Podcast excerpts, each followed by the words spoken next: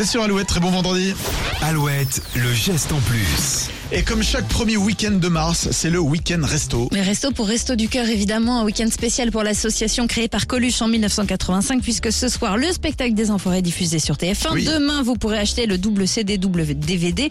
Et tout au long du week-end, une collecte nationale est organisée dans les magasins. Sachant que depuis le début de la campagne d'hiver, les restos ont accueilli 22% de personnes de plus par rapport à l'année dernière. Cette collecte est indispensable. Alors, si vous allez faire vos courses et que vous croisez quelques bénévoles parmi Ouais. les 80 000 mobilisés partout en France, vous pourrez leur déposer des produits alimentaires non périssables, produits d'hygiène, produits pour bébés, de l'épicerie sucrée. La liste des besoins euh, est sur le site des Restos du Cœur. Objectif cette année, récolter 9000 tonnes pour aider l'association à affronter les semaines à venir. Voilà, et n'hésitez pas aussi à les aider, ils cherchent aussi des bénévoles tout le temps. Donc Exactement. euh, voilà, n'hésitez vous pas à pouvez vous faire mobiliser. des dons tous les mois, etc. Enfin, il y a tellement de façons d'aider les Restos du Cœur. Faites-le à votre manière. Exactement. Et rendez-vous ce soir sur TF1 pour regarder ce, ce beau spectacle avec euh, toutes ces stars.